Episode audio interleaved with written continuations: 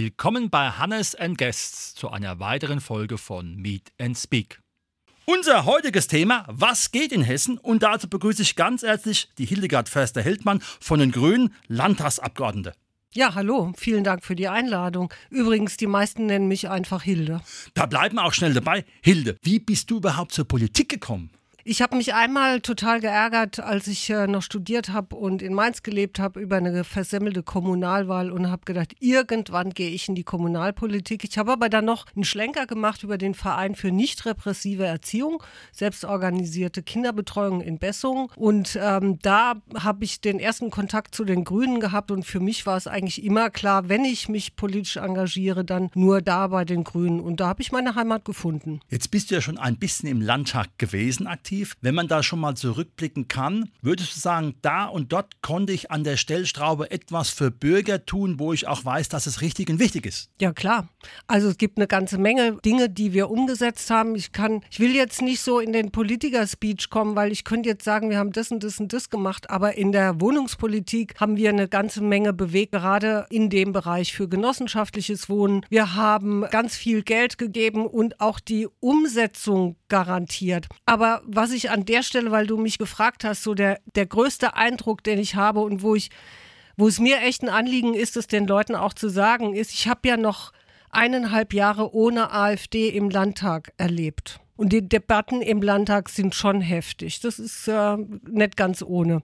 Aber es war deutlich angenehmer ohne die AfD. Das muss ich ganz ehrlich sagen. Das war schon so, dass es immer auch bei der härtesten Auseinandersetzung immer mit Respekt einhergeht. Und das kann man manchmal einfach nicht mehr haben bei den Dingen, die da losgelassen werden. Nun muss man auch ganz klar sagen, ich bin ja in Eberstadt tätig. Wenn dann Wahlen in Eberstadt auch sind, im Süden von Eberstadt sieht man auch eigentlich nur den Wahlstand der AfD. Wir sind äh, dort häufig auch gewesen, gerade beim Bundestagswahlkampf und beim Oberbürgermeisterwahlkampf. Aber es ist auch keine einfache Geschichte. Also ich will das nicht so, ich lasse das nicht so ganz stehen, was du jetzt gerade gesagt hast, aber nehme das als Anregung mit. Grün heißt ja, es gibt eine gewisse Philosophie. Ist es aus deinem Blickwinkel wichtig, noch mehr die Menschen zu überzeugen, in eine Richtung zu gehen der Nachhaltigkeit? Weil es ist ja immer dieses Problem zwischen der Realität, dann vielleicht auch dem berühmten Sofa, von dem ich nicht bewegen möchte, und der zentralen Frage, was kann ich in meiner Eigenverantwortung machen oder wo kommt bei mir das Gefühl auf, da wollen jetzt andere mir was überstülpen in einem doch freiheitlich-demokratischen Land. Wie findet man da den Ausgleich? Weil am Ende ist es ja so, ich muss ja die Wähler auch für mich gewinnen. Das ist richtig und es ist das große Problem von den Grünen, weil die schon eine, eine Idee haben, wie kann sich Gesellschaft weiterentwickeln, ohne dass wir unsere Ressourcen komplett verbrauchen, dass wir auch eine Zukunft haben. Und es geht aber nur einher damit, dass man eine Idee vermittelt.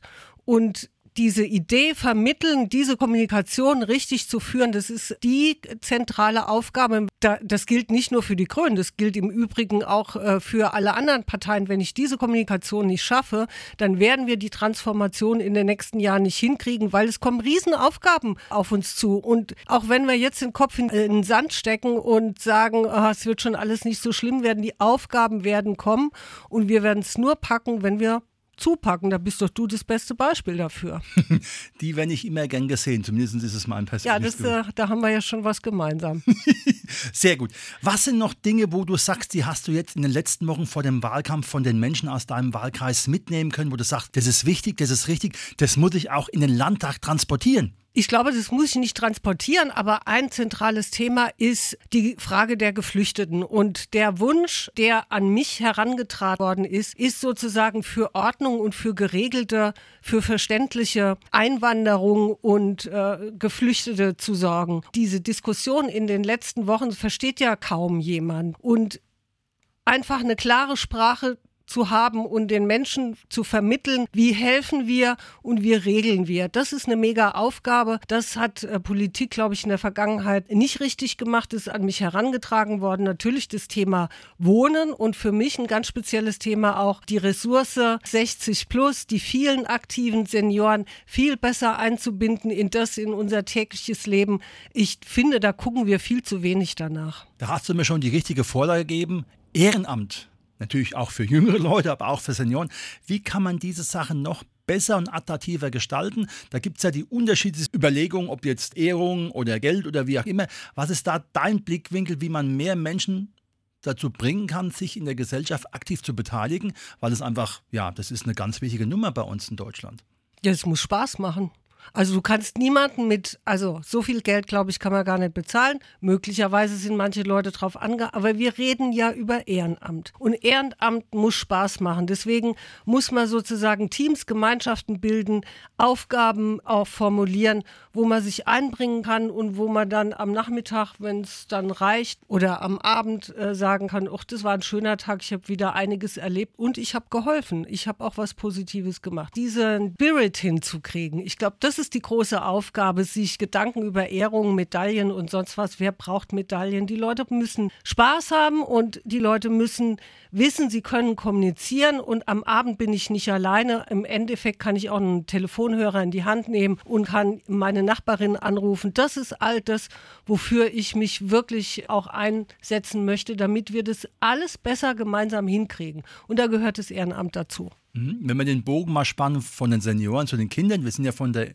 Initiative Kinder- und Jugendrechte in Eberstadt. Was bedeutet für dich Kinderrechte oder Kinder- und Jugendrechte und wie können die noch besser umgesetzt werden? Sie sollen ja auch ins Grundgesetz kommen und, und, und. Das ist aber immer etwas Formales. Wie muss es sichtbar sein und auch lebendig? Ja, indem er Kinder ernst nimmt und zwar von Anfang an. Ich hatte ja vorhin schon geschildert, dass ich auch meine Kinder in einer speziellen, also damals war es speziell, heute ist es, denke ich, Standard-Einrichtung hatte, wo es tatsächlich darum ging, den Respekt vor den Kindern auch deutlich zu machen, aber auch den Respekt einzufordern fordern. Also nicht zu sagen, es ist eine Einbahnstraße, sondern beides. Also ein sozusagen demokratisches Grundverständnis, wobei es nicht um Mehrheiten geht, sondern es geht um Respekt. Und wenn ich das verankere und das in der Grundschule fortführe, den Kindern die Möglichkeit habe, auch sich selber äh, gebe, sich selber zu entwickeln, dann glaube ich, hat man die beste Voraussetzung dafür, dass Kinderrechte und dann letztendlich Jugendrechte auch äh, wirksam werden und auch in der Gesellschaft verankert sind. Eine bloße Gesetzesvorlage allein wird nicht helfen. Das wird vielleicht den Leuten, die da nicht mit können, vielleicht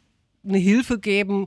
Mal gucken, was damit einfach gemeint ist. Aber ich glaube, das ist nicht das Thema. Ich glaube, das große Thema ist Respekt voreinander und damit mit dieser demokratischen Grundeinstellung, glaube ich, kann ich eine ganze Menge erreichen. Jedenfalls wäre es meine Hoffnung alle Jahre, wenn die Wahlen kommen, ist ja natürlich das Thema Bildung eine heiße Kiste. Mhm. Jetzt ja gerade auch wieder. Und natürlich mit aller Schärfe und Kritik, weil man sieht, dass zwischen den Statistiken des Kultusministeriums und den Realitäten eine große Lücke klafft. Also ich war ganz ehrlich, ich war froh, als meine zwei Kinder aus der Schule waren. Das war echt für mich teilweise schon auch eine harte Zeit. Deswegen, ich kann nur feststellen, wir haben so viele Lehrer eingestellt, wie selten zuvor. Ich könnte jetzt gucken und mir die Zahlen raussuchen. Ich habe sie jetzt gerade nicht parat. Wir haben Schulsozialarbeit implementiert. Alles das natürlich von der Landesebene aus.